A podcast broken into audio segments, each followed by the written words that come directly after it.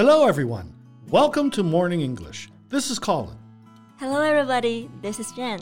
欢迎大家收听早安英文。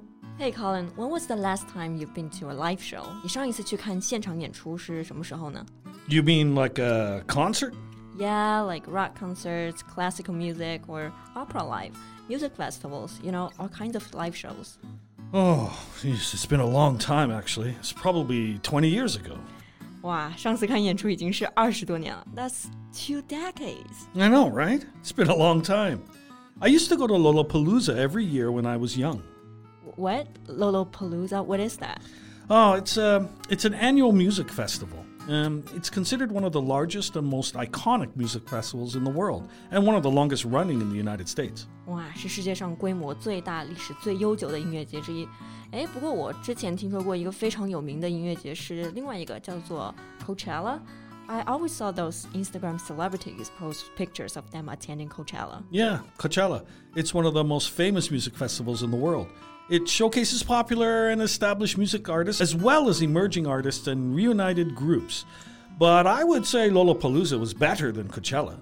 对，Coachella 应该说是非常受欢迎的音乐节之一，每年很多明星呢都会去那里打卡。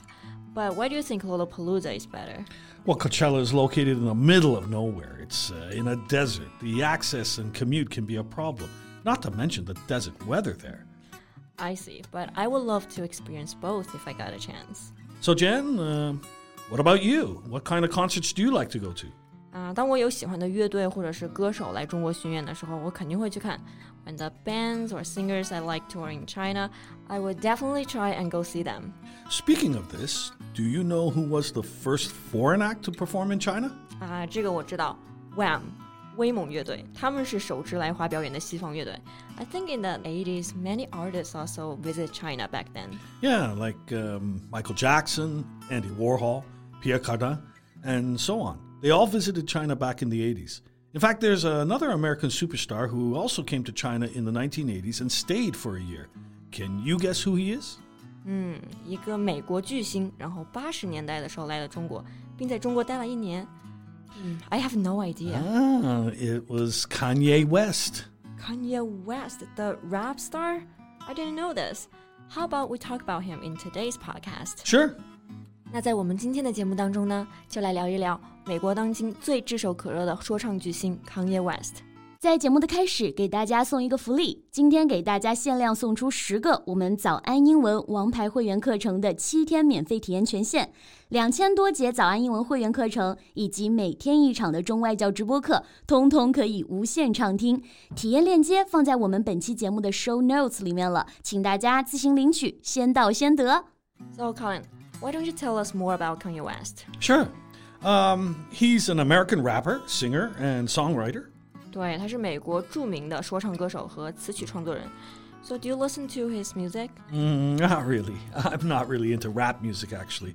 But he is one of the world's best selling music artists with more than 160 million records sold worldwide. He's also won a total of 22 Grammy Awards, making him one of the most awarded artists of all time. Twenty-two Grammy Awards，那可以说是美国最具统治力的说唱歌手之一了。 He's also a fashion designer and businessman, right? Yeah, the footwear sneaker line he designed was very successful. Kanye West's Yeezy brand, which partners with Adidas, is best known for its expensive limited edition sneakers. I like them limited 就是限制的、有限的意思，所以 limited edition 也就是限量版。I guess that's why he claimed that Adidas Yeezy is the Lamborghini of shoes。然后他还说椰子是鞋子当中的兰博基尼。不过他鞋子刚出的时候呢，真的是非常非常火。Right, the Adidas Yeezy boots were sold out within ten minutes. You know, I, am a fan of the shoes, um, especially the first editions that he had. Mm-hmm. Very comfortable. Yeah. So back to the story of Kanye West and China. 当时为什么侃爷会来中国，而且待了一年呢？ Well, at the age of 10, Kanye West moved with his mother to Nanjing, where she was teaching at Nanjing University as a scholar.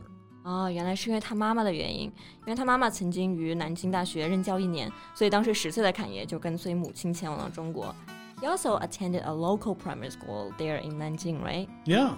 According to his mother, West was the only foreigner in his class. So how did he cope with the new environment?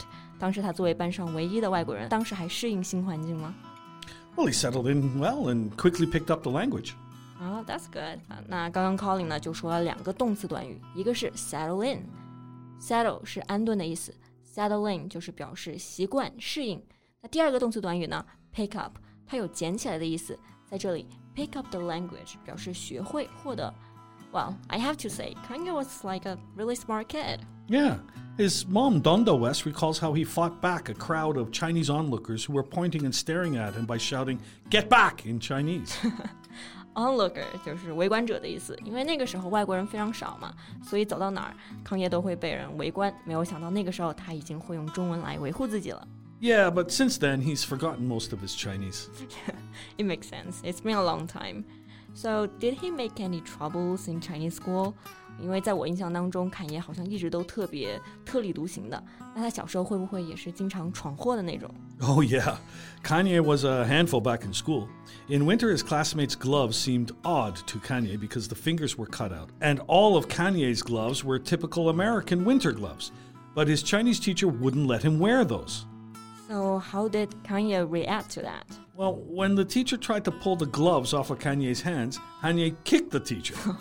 Kanye's mother had to meet with his teacher to talk about his behavior. 哇哦，这完全就是侃爷的风格啊！因为手套的原因，跟这个老师干了起来。Kick 就是踢的意思。那最后呢，还因为这个事情被叫了家长。So he was a troublemaker already when he was a kid. I'm curious though, did he show his business talent when he was young? 那他小时候有没有展现出他的一点这个商业天赋呢？ Yeah, he did. You know, when he was in China, Kanye developed a love for lamb skewers. Lamb skewers 就是羊肉串的意思，他当时就特别爱吃南京街头的烤羊肉串。 But his mom didn't trust the sanitary conditions of Nanjing street vendors, so she refused to buy them for him. So how did he get the lamb skewers he loved? Well, he found a way to circumvent his mom by showing off his breakdancing skills to the Chinese kids in exchange for their skewers. 那康爷真的是商业鬼才啊！既然他妈妈不给他买羊肉串呢，他放学之后就靠给同学跳霹雳舞来换烤羊肉串。Break dancing 就是霹雳舞的意思。 Yeah, I would love to see the breakdance shows he put on. Me too。那今天呢，我们就聊了一下美国说唱巨星康耶 West 在中国的童年趣事。 Thanks very much for listening. This is Colin. This is Jen. See you next time. Bye. Bye. 今天的节目就到这里了。如果节目还听得不过瘾的话，也欢迎加入我们的早安英文会员。成为会员，您就可以无限畅听我们每天一场免费的中外教直播课，以及两千多节原创系统课程了。今天我们限量送出十个七天免费试听权限，试听链接放在我们本期节目的 show notes 里了，请大家自行领取，先到先得。 This podcast is from Morning English. 学口语就来早安英文。